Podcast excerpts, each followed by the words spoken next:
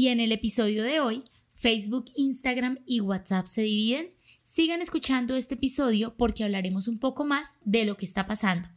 Bienvenidos al podcast de Jeff y Jess. Yo soy Jess y hoy me acompaña. Aquí Jeff presente. Bueno, pero antes de empezar a hablar de este tema que está bastante picante y todo el mundo quiere saber de qué se trata, vamos a ponernos en contexto. Entonces, Jeff, cuéntanos de qué se trata esto.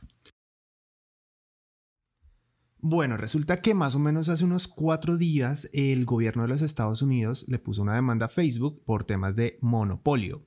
¿Qué significa monopolio? Que básicamente controla el mercado, es casi que el único competidor, no tiene, dueño. es el dueño de todo, prácticamente no tiene competencia.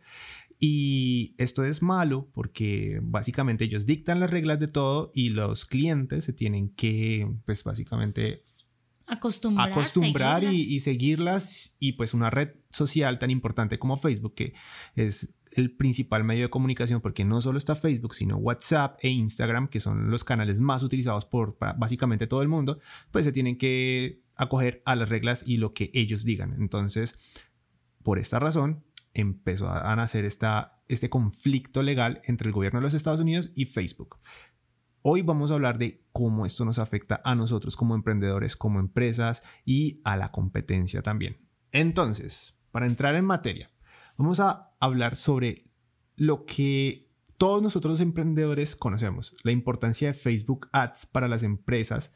Vamos a colocar nuestro caso como un ejemplo y qué ha pasado con el tiempo en, en cuanto a WhatsApp e Instagram. Y bueno, para los que no saben, lo que es Instagram, WhatsApp y WhatsApp Business son aplicaciones de la misma empresa, Facebook. ¿Y qué significa eso? Pues que todas están súper conectadas y como lo decía Jeff, todas nos ofrecen los servicios de Facebook Ads. Ahora, en nuestro caso, ellas y ellos como tal, nosotros utilizamos la plataforma de Facebook para realizar anuncios tanto en Instagram como en Facebook a nuestros seguidores y clientes potenciales. Y en el caso de las agencias nos permite crear un modelo de negocios donde a nuestros clientes nosotros le administramos esa pauta publicitaria para que si ellos no tienen mucho conocimiento de la plataforma, nosotros lo hacemos desde una manera profesional y ellos puedan llegar a sus clientes potenciales. Entonces, esto es muy importante porque no solamente le sirve a las empresas, sino digamos a los terceros e intermediarios como modelo de negocio y hoy en día muchas empresas se dedican a este tipo como de servicios, ¿no? O sea, mejor dicho, esto nos afecta tanto a emprendedores con emprendimientos propios como a las agencias dedicadas a hacer todo este tema de pauta en Facebook. Eso eh, digamos que es una de las pequeñas partes del por qué es tan importante el tema de WhatsApp, Facebook e Instagram y que hoy en día funcionan de una manera integrada. Pues, ¿qué pasaría donde estas tres plataformas se dividan? Pues básicamente van a cambiar muchísimas cosas para las empresas y los emprendedores. Pero eso es algo que vamos a hablar más adelante. Por ahora tenemos que saber que Instagram es una red social que pasó en este tiempo desde que Facebook la adquirió por diferentes momentos. Inicialmente Instagram fue lanzado en el año 2010, inicialmente solo para los iPhone, y al primer año obtuvo un millón de usuarios activos. Es decir, no, pues son muchos, eso si los comparamos con hoy en día. Y en el año 2012, Instagram fue comprado por Facebook. ¿Qué pasó? En el año 2012 lograron pasar de 10 millones de usuarios activos a 50 millones de usuarios activos. Eso fue un cambio bastante drástico en el crecimiento y no solo se quedaron con la versión para iPhone, sino que lanzaron la versión para Android, empezaron a implementar cambios en su algoritmo, entre otras, otras características. Hoy en día tienen más de mil millones de usuarios activos, entonces eso es una cifra bastante importante porque pues hay una comunidad gigantesca donde las empresas aprovechan para promocionar y vender sus productos y servicios. Pero hay que tener en cuenta algo muy importante, ¿no? O sea, cuando Instagram fue adquirido por Facebook por mil millones de dólares en el 2012, Instagram, además de no contar con la comunidad que tiene hoy en día, sin Facebook tampoco hubiera podido crecer de la misma forma, porque lo que hizo Facebook fue utilizar su comunidad que ya estaba en Facebook para hacer crecer mucho más esta otra red social y además implementar su algoritmo bastante inteligente y que predice muchas cosas interesantes para todos nosotros los emprendedores. Para los que no conocen mucho qué es el tema del algoritmo en Instagram, voy a dar como una, una pequeña reseña de qué fue lo que pasó. Resulta que anteriormente Instagram publicaba todo en orden cronológico, es decir, el último que publicaba era el que primero aparecía en el listado y el último que volviera a publicar seguía apareciendo. Entonces se volvía como una competencia de el que más postee más va a aparecer en los resultados del feed. Bueno, anteriormente el crecimiento era relativamente sencillo. Entonces, ¿qué pasa cuando hacen su cambio en el algoritmo? Facebook ha hecho una tarea muy bien hecha y es conocer a sus usuarios. Entonces, cuando tú conoces a tu usuario, tú sabes lo que le gusta y lo que no. Y en el caso de las redes sociales, cuando una red social sabe qué tipo de contenido le gusta a una persona, entonces le va a seguir mostrando más ese tipo de contenido. Y ya ese orden cronológico, es decir, el último que publicaba era el primero que aparecía, desaparece. ¿Qué sucedió cuando se implementó ese cambio en el algoritmo? Que las personas le daban like a una publicación, Instagram sabía, ah, bueno, a esta persona le gustan cosas relacionadas con, no sé, con perros. ¿Qué va a decir Instagram? Pues mostrémosle más cosas relacionadas con perros. ¿Y qué va a pasar en el usuario final? Pues va a pasar más tiempo en la red social viendo más temas relacionados con perros, pues porque es lo que le gusta. ¿Qué consigue la red social? Que más personas estén conectadas todo el tiempo. Y pues esto es algo un poco también nocivo para la salud porque vuelven adictos a, los usuarios. Digamos que ese es otro tema. De hecho, lo, hay, un documental en Netflix que lo, lo habla de una manera bastante chévere, bastante interactiva. Sí, lo pueden buscar y de verdad vale la pena verlo. Sí, entonces, pues ese cambio que hicieron en el algoritmo fue el que logró también tener esa gran cantidad de usuarios activos que tenemos hoy en día.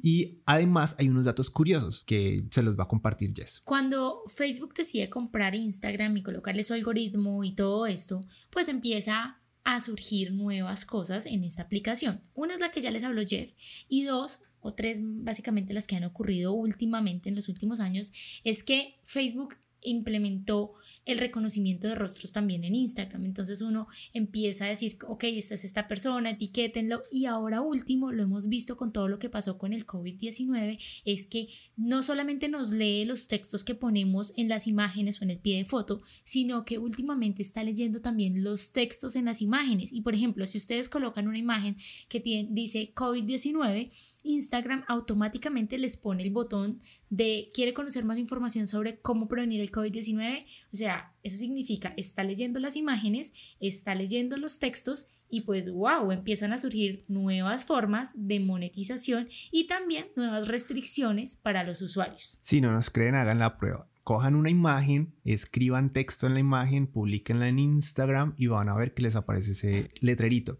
Es decir, el algoritmo, el robot de Instagram, la inteligencia artificial, lee los textos en las imágenes y no solamente lo que escribimos en, el caption debajo de la foto. Entonces es bastante interesante porque no solo aplica para las imágenes, como les decía Jess, aplica para reconocimiento de rostros. Entonces imagínate que alguien suba una foto estando con otra persona por allá, no sé, en Dubai. E Instagram sabe que esa persona estuvo en Dubai ni siquiera porque la hayan tagueado, sino porque reconoció el rostro. Y eso ya se vuelve algo un poquito más como de, película de terror.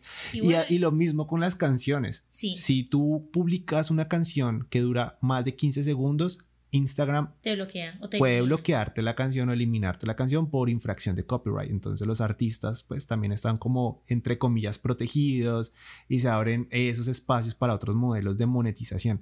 Pero bueno, esos ya son otros temas que hablaremos un poco después, pero son importantes para entender qué pasa si todas esas plataformas se, desvinculan, se exacto, se dividen. Entonces, pues bueno, vamos a hablar ahora de qué pasa con WhatsApp. Resulta que WhatsApp es el mayor canal de comunicación. No es tanto una red social, pero sí nos mantiene hiperconectados a todos. WhatsApp fue comprado por Facebook en 2014 por 19 mil millones de dólares, o sea, un platal. Pero la razón de por qué lo comprarían, esto para qué si no es una red social, pues resulta que Facebook empezó a implementar o ha pensado en implementar posibles anuncios en todos sus canales conectados, ¿cierto? En este momento lo vemos en Instagram, lo vemos en Facebook. Desde el año pasado, año 2019, se ha venido hablando mucho de que cuándo van a aparecer esos anuncios en WhatsApp.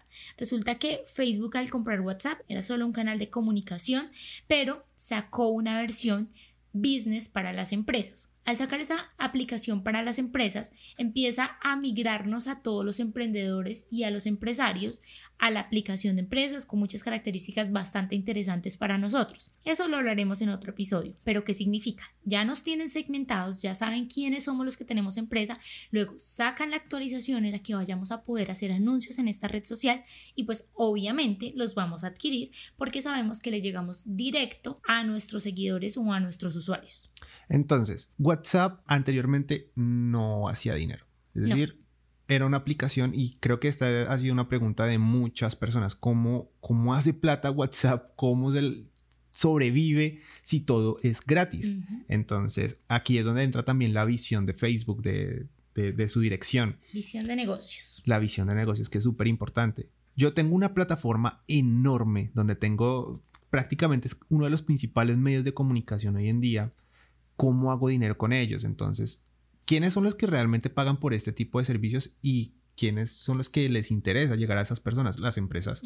Las empresas y los emprendedores son los que tienen el dinero para pagar por ese servicio. Entonces, Facebook lanza esa aplicación de WhatsApp Business, como les decía Jessica, y logra realizar una especie de código personalizado que se llama API para que las empresas lo utilicen y empiecen a implementar chatbots, eh, conexiones automatizadas, entre otras cosas que son un poco locas. Si tú le escribes a algunas EPS hoy en día, te conectan con, con un chatbot y él te va preguntando, ¿qué quiere hacer? Presiona el 1 para tal cosa, presiona el 2.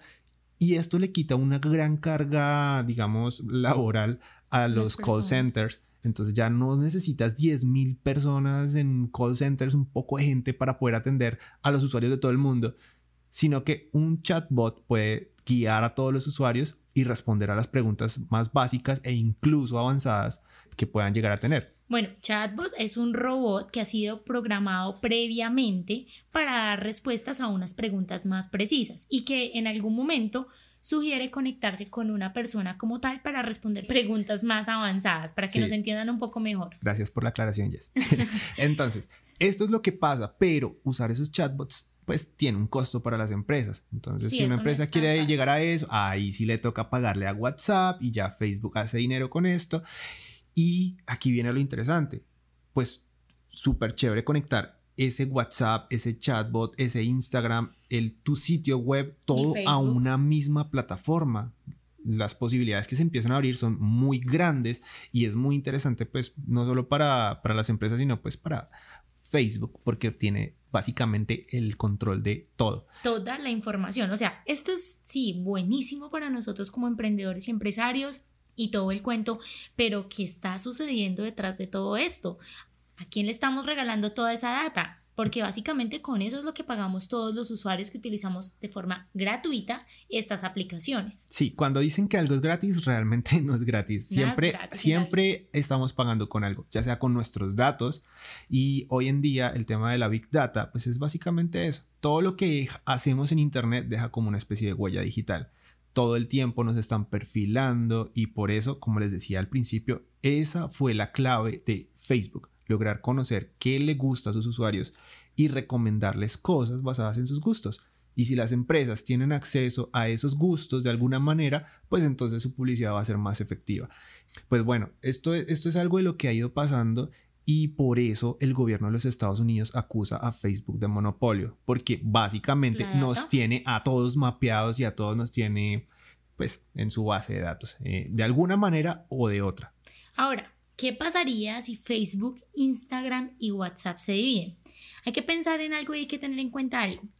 Competidores para Facebook como tal, o sea, empresa con varias aplicaciones dentro de ella, han salido.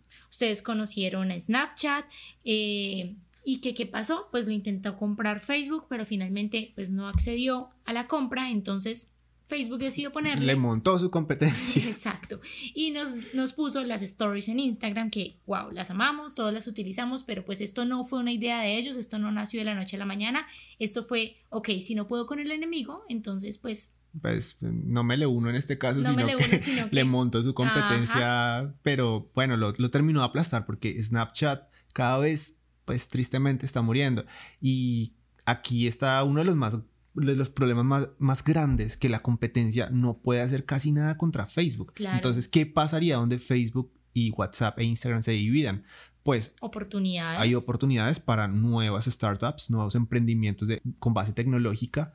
Además, la información se, divide, también se descentraliza. Entonces, digamos que de alguna manera también estaríamos un poco más seguros en, en ese tema de la protección de los datos entre muchas otras cosas que podrían llegar a pasar. Ahora la pregunta es si puede llegar a pasar eh, realmente. y antes y antes de eso, o sea, listo, esa es la parte positiva, pero también está la parte negativa, ¿no? O sea, hablábamos de que nosotros como emprendedores y empresas lo utilizamos.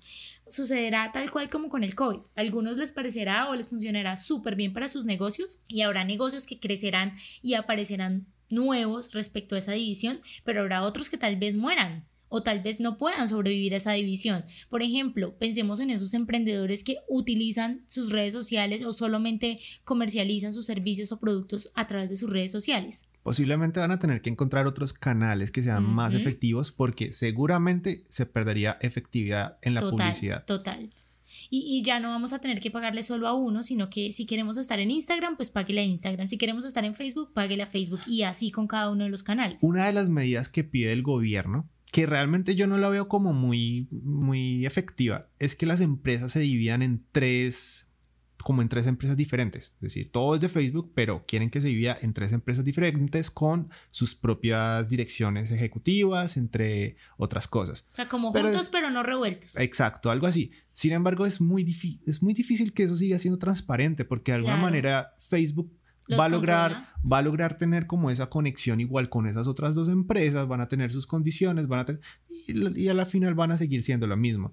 Entonces, ¿qué va a pasar? Posiblemente va a ser como una disputa a muy largo plazo. Esto no creo realmente que sea. mañana no va a pasar. exacto, 2021, no, no, tranquilo. Ni en un año ni en dos. Esto va para un tiempo largo y además Facebook tiene con qué defenderse. Porque una de las acusaciones dicen que pues sí, Facebook tiene el monopolio, pero pues Facebook no, o sea, la, defensa de Facebook es que los usuarios escogen lo que en donde ellos quieren estar, ¿no?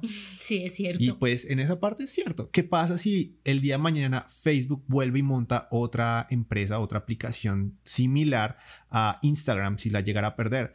Pues Facebook sigue teniendo la llave de los usuarios, sabe cómo llegarle, saben que les gusta y vuelve y crece. Entonces, a la final es cómo realmente se puede regular eso de una manera efectiva o si será bueno para nosotros que lo separen. Bueno, a nosotros hablo de los emprendedores y empresarios. Entonces hay muchas cosas ahí que de verdad mm, no sé, están como en un tono gris, no es blanco ni negro y... Ahí básicamente nos toca a nosotros como usuarios ya de todas estas aplicaciones es aprender a ser muy responsables como con toda la información que, que entregamos a estas redes sociales y que entregamos a, en Internet como tal, porque básicamente que nos protejan los gobiernos, que nos proteja, no sé, Dios será en este caso, pero básicamente es responsabilidad directa de nosotros como usuarios. Bueno, no sé ustedes qué piensan. Nos encantaría saber cómo utilizan sus redes sociales. Ustedes son de los que comparten todo el día lo que publican, porque eso, eso me pone a pensar muchas cosas. De hecho, si yo no quisiera salir en redes sociales, igualmente estoy a salvo si me pueden reconocer el rostro por una foto que me sacó un amigo, yo aún sigo a salvo de no estar. No, nada. Creo que es demasiado difícil que no tengamos como 50 millones de ojos vigilándonos a través de una cámara. Entonces, este es un tema bastante interesante y es precisamente el temor que tiene el gobierno de los Estados Unidos, porque Facebook tiene ese, esa llave, ese control y el día de mañana, pues no sé, es como la película Terminator, ¿no? Sale una inteligencia artificial que nos vigila, nos controla. bueno, ya. Y pilas que no es un episodio de, de, Black Mirror. de Black Mirror, ¿no? O sea, esto es lo que está pasando. Es real. Entonces, pues nada, ahí les dejamos la inquietud les dejamos la, la, semillita para que ustedes también piensen un poco más de cómo están haciendo uso de sus redes sociales y de, y de cómo los afectaría para que no nos coja, digamos, así desapercibido, sino que nos preparemos, sea lo que suceda, tengamos como ese plan B en nuestros emprendimientos también. Sí, hay que ver también al futuro. Esperamos les haya gustado este episodio y bueno, tengan ahí cuidado con tomarle fotos a los amigos que no quieren salir en, las redes sociales para no estar vigilados por 50 millones de ojos digitales. Y bueno, síganos en nuestros canales en Spotify como el podcast de Jeff y Jess principalmente. Y en Instagram, ya saben, esperamos sus comentarios a ver qué piensan de esta situación en arroba Jessica Rangel. Jessica con J, con una sola S y con K. Gracias, nos escuchamos el próximo lunes.